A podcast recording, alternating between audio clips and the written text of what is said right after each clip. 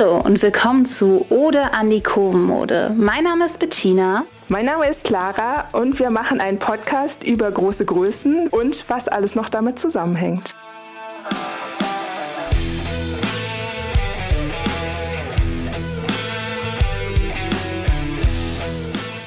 Hallo und willkommen zu Ode an die Kurvenmode mit einer neuen Folge zu einem Thema, was im Grunde genommen schon seit einem Jahr ziemlich viral geht und wir sind damit ziemlich spät dran, oder Clara? Ja, würde ich schon so sagen. Aber es ist trotzdem noch aktuell. Und eine Neuerung ist ja auch, dass wusstest du, dass Shein, das, ich wusste lange Zeit nicht, dass das Shein ausgesprochen wird. Ich habe das immer Shine genannt. Ich auch. Ähm, dass die ihre Größen erst bis Größe 30, also US-Größe 30, und jetzt sogar anscheinend bis Größe 34 erweitert haben. Also ich glaube, das ist dann einer deutschen entsprechenden 64. Ja. Wo es vielleicht in anderen Ländern auch noch einen größeren Markt für gibt. Also ist jetzt nur so meine Vermutung, aber mhm. ich glaube schon, dass das so in den USA zum Beispiel so ist.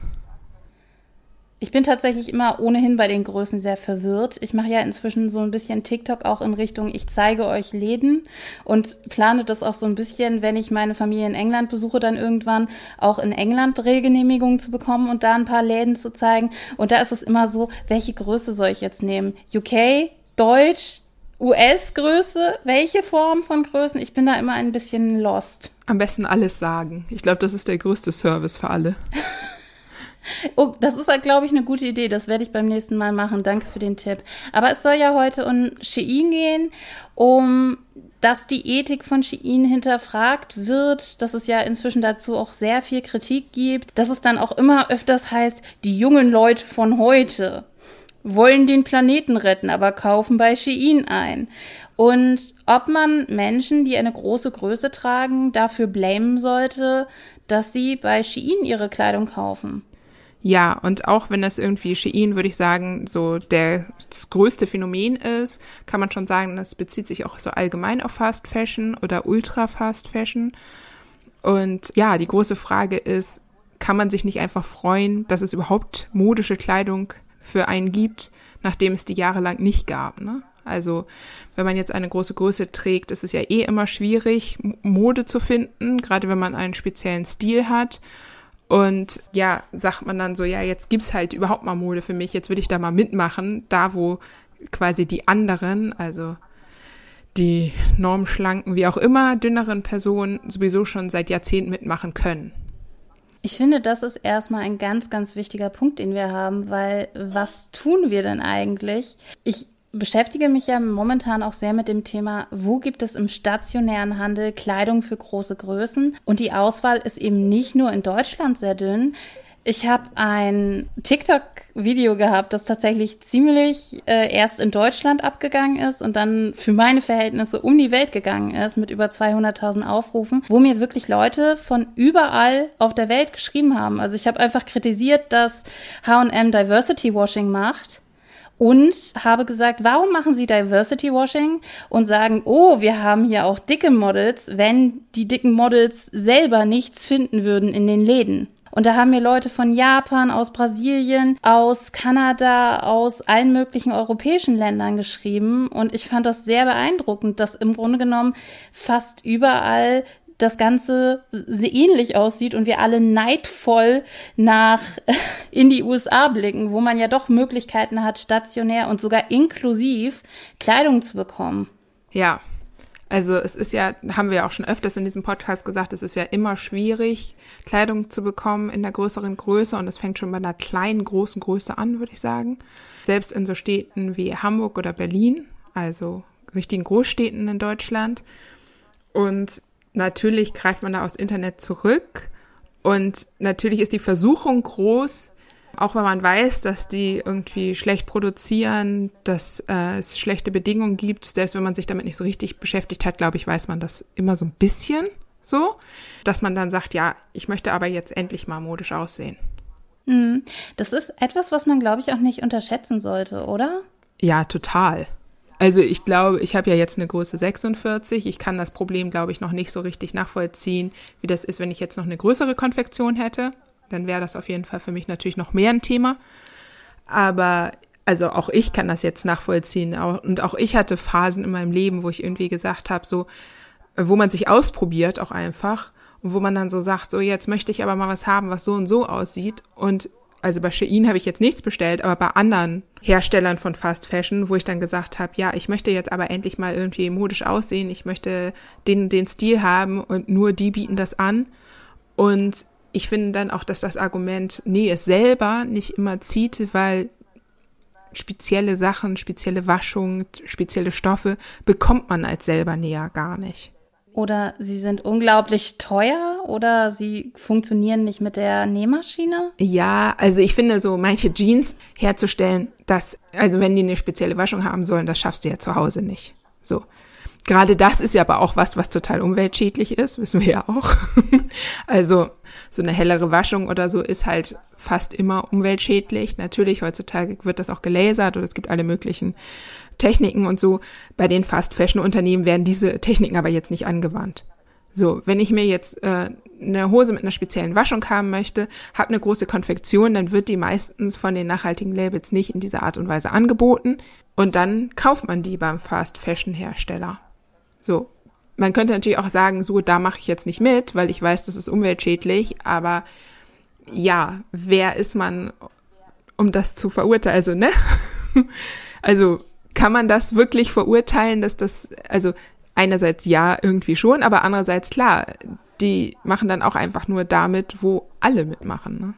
Ja, ich finde allgemein, das ist eben auch so ein Thema, das geht eigentlich sogar dann über das Thema Mode hinaus, dieses Blaming, wo wir dann bei diesem persönlichen Umweltabdruck, also diesen Fußabdruck, den du hinterlässt und dass man im Grunde genommen ähm, Warum blamen wir die Leute, die eine Auswahl haben und wo die Auswahl einfach begrenzt ist, insbesondere im Markt für große Größen? Da gibt's nicht viel Nachhaltigkeit. Ich meine, Armed Angels, ein relativ großes Unternehmen in Sachen Nachhaltigkeit, die haben halt jetzt von XL auf XXL erweitert. Das ist schon mal was, aber es ist halt noch lange nicht größeninklusiv. Oder tolle Auswahl für große Größen. Ich habe selbst ein Armed Angels Shirt hier in XL, das ich sehr selten trage, weil ich mich da halt wirklich auch reinquetsche quetschen muss und irgendwie, naja. Etwas, was ich halt total spannend finde, ist dieses Phänomen, keiner blamet Fast Fashion an sich, sondern es wird immer so ein Player in dem Game herausgesucht. Früher so seit 2010 war es immer regelmäßig Primark, wo du auch so Kommentare bekommen hast, da klebt das, äh, da klebt das Blut von Kinderhänden dran. Und jetzt ist es, jetzt ist Shein halt der böse Gamer, äh, der böse Player im Game. Und leider denken die Konsumenten nicht darüber nach, dass eben bei anderen Shops, da, die kommen ja auch gerade echt so wie Pilze aus dem Boden. Es gibt jetzt für große Größen Blumschick und Cider und ganz viele andere Shops. Und natürlich die üblichen Fast Fashion Unternehmen, H&M, C&A, ist alles halt Fast Fashion, hat vielleicht irgendwo eine nachhaltige Linie, aber wir haben das ja auch schon öfters im Podcast erklärt. Nachhaltig und fair ist nicht dasselbe. Nachhaltig bezieht sich nur auf das Thema Umwelt. Und da finde ich es halt irgendwie auch interessant, dass immer ein Unternehmen ganz böse in den Vordergrund gestellt wird. Und warum ist es denn gerade Shein? Ja, also ich finde auch schon, dass es einen Unterschied gibt, auch noch unterhalb der Fast Fashion Unternehmen, ne?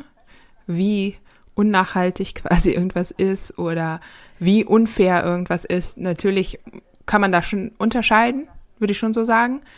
Ist das Unternehmen wenigstens teilweise darauf bedacht, irgendwie gewisse Grenzwerte einzuhalten, gewisse äh, Regelungen mit den Mitarbeitern zu finden, so, ne? Also ich finde schon, dass man da einen Unterschied machen kann. Ich glaube, ja, Shein steht jetzt wieder stellvertretend für etwas, so wie du schon meintest, wie das bei Primark lange Zeit war. Und ja, stimmt, über Primark redet kaum noch jemand. Also es gibt die ja noch. Ja, Primark Primark wirkt wahrscheinlich dagegen wie ein Heiliger. Der Grund, warum ich übrigens persönlich nicht bei Shein einkaufe, ist nicht nur, dass die Qualität grottig ist und ich diese Horrorbestellung 2018 hatte. Ich glaube, ich habe dir auch schon mal davon erzählt, oder? Ja. Da war wirklich, dass da die Hälfte der Sachen kaputt genäht oder nicht fertig genäht waren. Da war so ein wunderschönes Kleid, das war so schwarz mit Bommeln und das war sehr schön ausgestellt. Also da hätte man wahrscheinlich noch ein Petticoat drunter tragen können. Das hatte so Festival-Vibes. Mhm. Also sehr, sehr festivalmäßig. Aber eben nicht in so einem typischen Weiß, das ist aus wie so ein Santorini, sondern in Schwarz. Und dann mit alles bunt bestickt und so. Und das war einfach zugenäht in der Mitte. Da ist irgendwas schiefgegangen, dass das so schnell mit der heißen Nadel genäht wurde, dass irgendjemand das einfach zugenäht hat und dass es auch eben keine Qualitätskontrolle oder ähnliches gab. Und so war halt die Hälfte der Bestellung.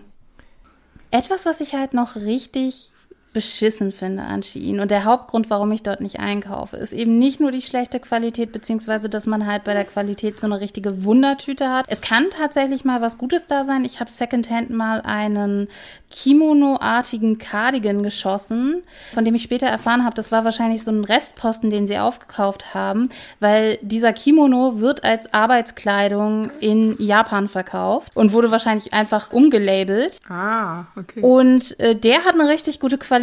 Du kennst ja diesen bunten Kimono mit den Koi-Karpfen, ja. den ich habe. Und der ist tatsächlich Secondhand von Shein über Kleiderkreise damals noch gekauft. Ja. Und ja, das Problem, was ich halt hauptsächlich habe, ist, dass sie Designs klauen und zwar eins zu eins und das ist richtig problematisch, weil sie gezielt bei Etsy-Shops, bei kleinen Labels, bei beispielsweise dem rumänischen Label Loud Buddies geklaut haben und die haben halt nicht nur irgendein Kleid gekauft, sie haben deren Signature-Kleid äh, geklaut. Wenn ich mich richtig erinnere, ist das das Gabriella-Kleid, das hatte ich dir, glaube ich, irgendwann auch schon mal in irgendeinem WhatsApp-Chat geschickt. Das ist so ein langes, walles, wallendes, wunderschönes Kleid Kleid. Und sie haben es halt einfach eins zu eins kopiert, haben auch den Stoff kopiert, also wahrscheinlich den Stoff quasi abfotografiert oder nachdesignt und extra dafür fertigen lassen. Und natürlich kann dieses Ultra Realtime Fast Fashion Unternehmen, es nennt sich Realtime Fast Fashion, nach Ultra Fast Fashion kommt Realtime Fast Fashion, dass dieses Unternehmen halt einfach auch die finanziellen Mittel und die Macht hat, so ein Kleid, das ja ursprünglich fair und nachhaltig und größeninklusiv ist, einfach super günstig in schrottiger Qualität herzustellen. Ja, und sie haben natürlich auch die größere Plattform jetzt als dieses kleine Label, ne? Ich nochmal dazu sagen. Also das wird ja viel mehr Leute erreichen. So, bei dem kleinen Label werden das viele gar nicht nie gesehen haben. Das kleine Label werden viele nie gesehen haben. So. Und ähm, Viele gehen einfach davon aus, ja, die haben sich das so ausgedacht. Ich meine, in der Mode wird allgemein viel geklaut, aber eigentlich klaut man ja auch nicht eins zu eins. Genau, man klaut sehr selten eins zu eins. Es gab da einen interessanten Skandal vor kurzem mit Shibo, der gar nicht so viral gegangen ist. Aber die haben auch ein Start-up relativ stark beklaut. Allerdings gibt es normalerweise Normen, dass du, glaube ich, bis zu 70 Prozent kopieren darfst. Ja, ich weiß die richtige, genau, irgendwie so. Ja, 30 Prozent abändern. Um die, um die 70 Prozent. Genau, 30 Prozent abändern, 70 Prozent äh, Angaben ohne Gewähr. Wer äh, das nochmal genauer wissen will, sollte das nochmal selbst. Genau, wer mal genau klauen möchte, der muss nochmal genau nachgucken, wie er das macht. Inspirationsreisen sind natürlich total normal. Also äh, das ist ja, geht ja so weit. Zara klaut bei High End, dann klaut wieder ein anderes Label bei Zara. Die Labels für großen Größen klauen dann irgendwie bei den normalen Shops äh, und machen dann Inspirationsreisen. Und Escada klaut dann wieder von Zara, habe ich auch mal gehört. Ja, ja. Nur, nur gehört. Und es ist ja auch so, also bei Zara ist es ja auch, gab es ja auch schon sehr viele Skandale, ne, dass die geklaut haben von kleinen Labels. Genau, da hat auch mal ein dänisches Label gegen die gewonnen. Und was ich gehört habe, aber ich habe da keine rechtssicheren Angaben, sondern nur von einer Mitklägerin, von inzwischen zwei Mitklägerinnen, kleinen Labels. Es gibt anscheinend auch aktuell eine Sammelklage gegen Shein von kleinen Labels, dessen Designs geklaut worden sind. Also da haben sich einige wohl zu einer Sammelklage zusammengetan. Und man bekommt ja wirklich, wenn du auf Google News gehst und irgendwie Shein Stolen Design eingegeben hast, du kriegst so viele Artikel. Also da kommt quasi jede Woche was Neues hinzu, weil sie auch jede Woche viele, viele Kleidungsstücke veröffentlichen und viele davon sind halt nicht designt. Und das ist etwas, was ich sehr scheiße finde, weil das ist ja ein Unternehmen, das hat das das hat das Geld, das hat die Macht, definitiv günstige Designer so kurz nach dem Studium einzustellen, ähnlich wie bei H&M, die ja auch gerne mit jungen Designern arbeiten, die dann einfach das für den Lebenslauf mitnehmen, ein, zwei Jahre. Ja, ich weiß nicht, ob das so gut ankommt, wenn man bei Shein war, auf dem Lebenslauf. Bin ich mir jetzt nicht so sicher. Ich glaube eher nicht. Ich glaube trotzdem, dass es genügend Designer gäbe, die bei denen arbeiten wollen, so. Aber bei dieser Masse, die die raushauen, ist ja auch die Frage, schafft man das da schnell genug, genügend eigene Ideen zu haben? Und dann ist es ja auch einfach so, dass mhm. warum wird geklaut? Es wird oft geklaut, weil das genommen wird, wo andere denken, also wo die Chefs denken, ja, das wird gut laufen.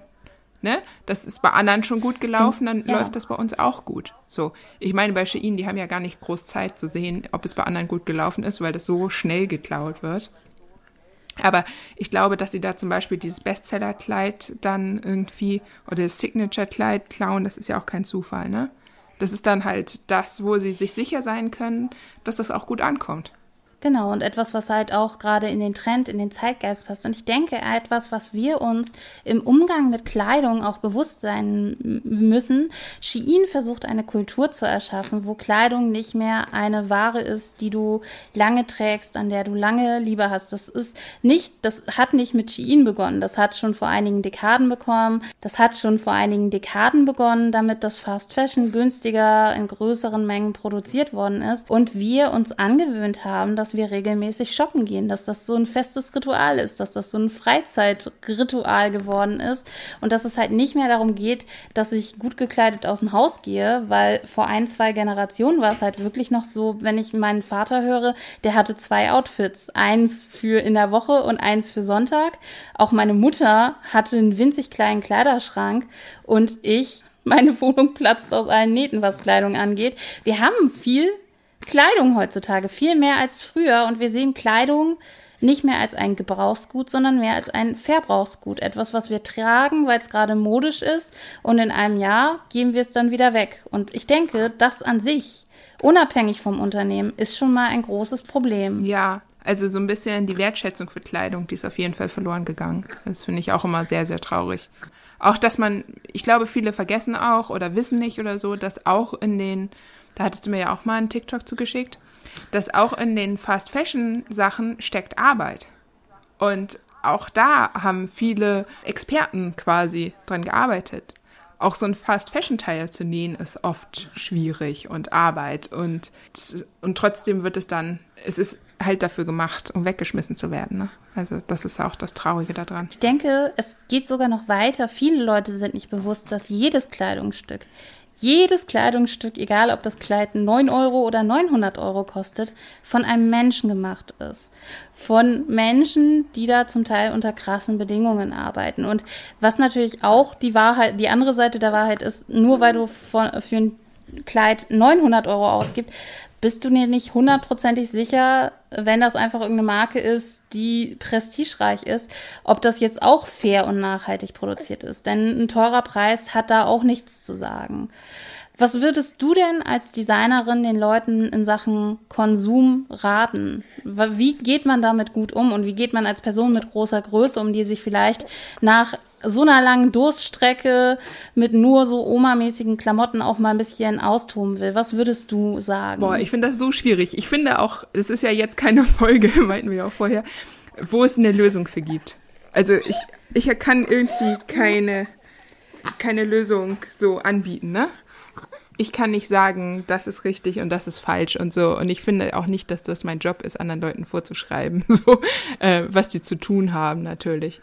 Was man vielleicht machen könnte, ist, dass man so ähm, überlegt, was genau möchte ich für einen Stil haben, was für Teile machen diesen Stil aus und dann gezielt nach diesen Teilen sucht und auch nur gezielt diese Teile kauft. Also ich kann mir schon vorstellen, dass wenn man so ausgehungert ist quasi nach Mode, wie du auch meintest, dass man dann vielleicht auch erstmal irgendwie zu viel, äh, einmal sorry, das war meine Tochter im Hintergrund, dass man zu viel Mode erstmal kauft und erstmal da so ein bisschen so auch einmal so mitmachen möchte. Aber vielleicht kann man sich dann besinnen und sagen so, okay, was für einen Stil möchte ich wirklich haben und dann gezielt diese Teile kauft. Und dann kauft man sich vielleicht auch ein Ultra Fast Fashion Teil, aber halt irgendwie eins oder zwei. So. Und die machen dann den viel vom eigenen Stil aus und dann kombiniert man die mit anderen Sachen, macht man ja eigentlich sowieso immer. So, und dann wird da irgendwie, dann kann man ja auch vielleicht noch gucken, hat man dann noch ein altes Teil oder ein Secondhand-Teil oder kann irgendwo was ertauschen oder, ne? Hat noch Teile, die da eh zupassen. So. Ja. also wenig, wenige Teile. Das ist, glaube ich, das Einzige, was man da machen kann. Also, was ich noch hinzufügen kann, ist, Genau, guckt nach gezielter Kleidung und wenn ihr einkaufen geht, ihr könnt auf Bewertungen achten. Ein guter Tipp, den ich auch für jeden Online-Shop habe, kauft keine Kleidung, die nicht an einem Menschen gezeigt wurde. Achtet darauf, ob die Kleidung geklammert ist oder nicht. Ja, kann man ja oft nicht sehen. Also ich finde es beispielsweise immer ganz gut. Ich finde es beispielsweise bei ASOS immer ganz gut, dass es Videos gibt. Da kannst du gucken, ob da irgendwo eine Klammer steckt oder nicht. Ich habe tatsächlich auch bei ASOS schon Videos mit geklammert gefunden. Ich habe die Klammer gesehen. ja, sehr gut. Ja, sind ja auch leider wieder teuer, ne? So Videos. Aber ich klar, die so große Unternehmen können sich das mhm. leisten. Ja. Genau, wenn es ohnehin ein großes Fast-Fashion-Unternehmen ist, guck einfach, ob du sowas wie ein Body-Twin findest, weil es gibt ja so viele Leute, die so Shein-Holz und Blumenschick und Cider und Fashion Nova Curve Holz machen. Und bevor du da bestellst, was ja auch irgendwie einen langen Weg zu dir braucht, dann guck doch einfach nach, dass du da was findest und vielleicht dann auch guckst, dass du nicht nur einmal bestellst. Das mache ich ja beispielsweise, das ist meine ASIS-Strategie. Ich habe so eine Sache, die ich haben möchte. Das war Beispielsweise jetzt, aktuell suche ich nach schwarzen Crop Tops. Mhm. Also coolen Crop Tops irgendwie mit Cutout oder so. Ich bin nicht hundertprozentig zufrieden gewesen, aber ich suche dann halt nicht nur einen Crop Top raus, sondern bestelle mir dann, wenn ich mir jetzt bestellen würde, gleich sechs, sieben Stück und wähle davon was aus, damit ich halt einmal groß bestelle, einmal zurückschicke und dann einfach zehnmal einen Teil bestelle und wieder zurückschicke. Ja, Wobei man natürlich dann sagen muss, was passiert mit den Rücksendungen? also so, ne? Das ist ja auch wieder ein neues Thema. So, ja, werden die dann. Oh ja, das wäre noch mal ein Thema. Was passiert eigentlich mit Rücksendungen? Das ist ja auch immer so die Frage. Ja, man hat das Gefühl, die, die werden wieder weitergeschickt, ne? Also das wäre ja auch gut. Ja, ich hatte schon öfters mal parfümierte Kleider. Also das ist ja auch voll der Wahnsinn, dass etwas hergestellt wird, um es dann wieder nach einmal zurückschicken, zu vernichten oder aber es ist ja trotzdem nicht so, dass es nicht vorkommt, leider. Aber genau, am besten ist halt. Danach denken einfach. Also weniger Spontankäufe ist natürlich auch böse, wenn ich das sage, mit meinem eigenen Modeunternehmen. Ich glaube aber auch, äh, bei mir gibt's wenig Spontankäufe so. Ich glaube, das meisten, die meisten meiner Kunden haben sich das gut überlegt. So. Die meisten Leute müssen erstmal wahrscheinlich auch äh, Geld in die Spardose stecken. Da gehöre ich übrigens auch zu, wenn ich bei dir einkaufe. Deswegen gibt's auch gerade kein Kleid von dir für den Herbst, weil äh, Betsy muss Geld in Umzug investieren. Ja, ich glaube aber auch, das kommt immer drauf an, mit was man das vergleicht. Ne? Es gibt ja durchaus genügend Labels, mhm. wo es genauso viel kostet. Also das, das stimmt auch, das stimmt auch wieder. Und da ist halt auch die Frage Wertschätzung, Wertschätzung für die Kleidung. Wir sind eigentlich wieder an diesem Punkt angekommen. Wir möchten euch nicht dafür moralisch blamen, wo ihr eure Kleidung kauft. Wir wollen aber euch mit auf den Weg geben. Probiert euch aus, kauft euch schöne Kleidung und zieht eure Erfahrungen daraus. Also so ein bisschen diesen Marikondo-Weg, die ja auch sagt, wenn du einen Fehlkauf machst, dann sei dankbar dafür. Wie ich eben 2018 meine Erfahrung bei Shein gemacht habe und dann beschlossen habe, ja, wenn ich das kaufe, dann kaufe ich es halt Secondhand dann ist das halt schon etwas, was vorgeliebt ist. Ja, und irgendwie auch erprobt. Mhm. Und das mache ich dann auch bei anderen Herstellern übrigens so. Es ist nicht anders bei Boohoo oder so. Ich rege mich immer wieder auf, wenn ich bestellt habe, zwei, dreimal auch nur bei Boohoo, dass einfach die Qualität so grottig war, aber ich habe ein paar Secondhand-Teile überwintet von Boohoo. Also ich finde wirklich, es ist am wichtigsten, sich so richtig darüber Gedanken zu machen. Ist vielleicht aber auch sowas, ich habe Spaß an Mode, ich beschäftige mich eh viel mit Mode. Natürlich überlege ich sowieso immer, welches Teil ich haben möchte und so. Und habe auch dieses, ja, das ist, ich lasse mich inspirieren oder so von dem, was ich im Shop sehe, glaube ich, ein bisschen weniger mhm. als andere. Weil ich sowieso gezielte einkaufe, weil ich mich sowieso mehr mit damit beschäftige. Äh, wenn ich, glaube ich, damit sehr viel unsicherer wäre und ich wüsste, was steht mir oder wie möchte ich aussehen oder was finde ich gut oder so, dann ist das auch schon wieder schwieriger. Also, und da hilft dann sowas, glaube ich, auch irgendwie wie ein Pinterest-Board oder so. Und nicht nur das. Ich bin für mehr große Größen im stationären Handel. Dazu können wir nochmal ein anderes Mal sprechen. Und ich bin dafür, dass die Hauptsache ist, dass du, egal welcher Stil, egal ob du Gothic, Grunge, Prinzessinnen, Kawaii, Toddlerchor, Minimalistisch. Cottagecore, ob du dich anziehen möchtest wie eine Disney-Prinzessin, jeden Tag, das wäre mein Traum. ich arbeite dran. Okay. Ähm, ähm, wenn du dich kleiden willst, das, die Hauptsache ist, es ist bequem, es ist angenehm. Ob du selber nähst, ob du Fast Fashion kaufst, guck einfach für dich, dass es für dich funktioniert und das ist die Hauptsache. Und achte auf die Stoffe. Bitte achte auf die Stoffe. Gerade im Sommer. Genau, und Kein Polyester. man kann ja trotzdem immer noch mal aufs Label innen drin gucken. Da steht ja schon mal, wo es hergestellt ist und aus was für einer Zusammensetzung das ist. Genau, ob es Polyester ist, ob es was anderes ist. So ein bisschen, das heißt ja nicht, dass man sich das dann anguckt und sich dann für immer schlecht fühlen muss, aber dann weiß man so ein bisschen mehr Bescheid. So.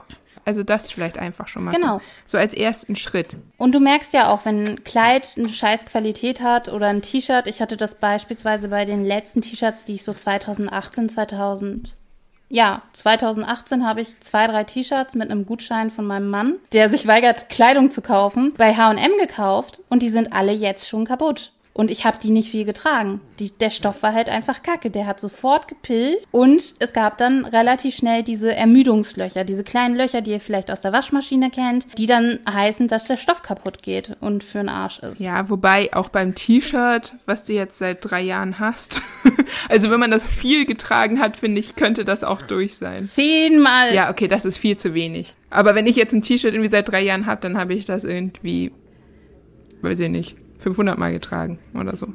Ne? Ich glaube, das ist bei deinen T-Shirts übrigens. Ich will nicht Werbung für dich machen. Das tut mir einfach so leid. Ich habe ja zwei von deinen grauen T-Shirts, die ich regelmäßig trage. Andere T-Shirts, die ich von dir habe, habe ich inzwischen an meine Mutti abgegeben, weil ich die nicht so viel getragen habe. Aber ich habe halt diese grauen T-Shirts von dir, weil ich einfach diesen Loose Fit so mag. Und die trage ich mindestens einmal die Woche.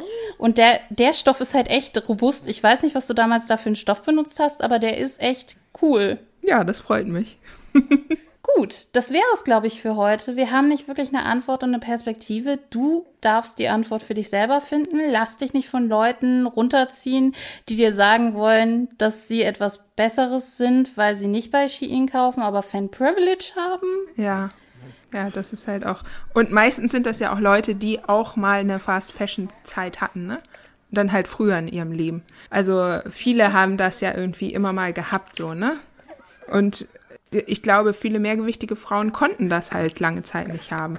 Wir haben aber eine positive Aussicht da draußen und die nennt sich Lieferkettengesetz. Genau.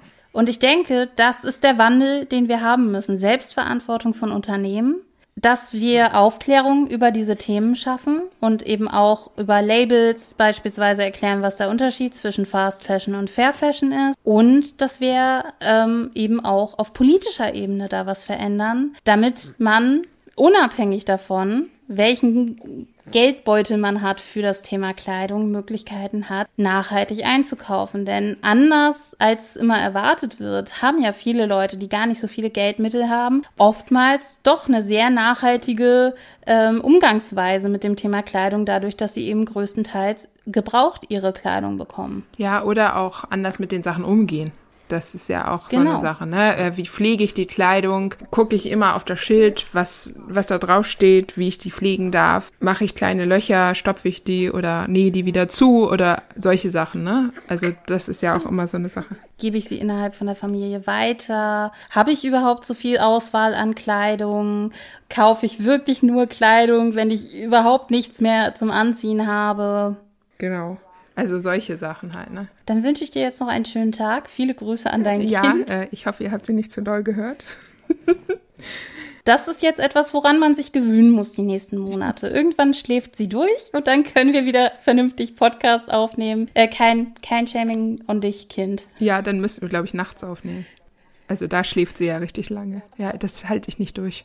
Das können wir auch machen. Es, es wird demnächst alles anders. Bis zum nächsten Mal bei Oder an die Kurvenmode. Wir wünschen euch jetzt noch einen schönen Tag und, und wenn ihr noch nicht genug habt von uns, dann schaut doch gerne bei mir und bei deinem Label auf Instagram vorbei. Bei Ed Superb the Label. Und bei Bettina Viola Barth und ich bin auch unter dem Namen auf TikTok. Da bin ich allerdings auf Englisch. Das heißt, wenn du lieber Deutsch magst, bleib lieber auf Instagram. Sehr gut, dann vielen Dank fürs Zuhören und bis zum nächsten Mal.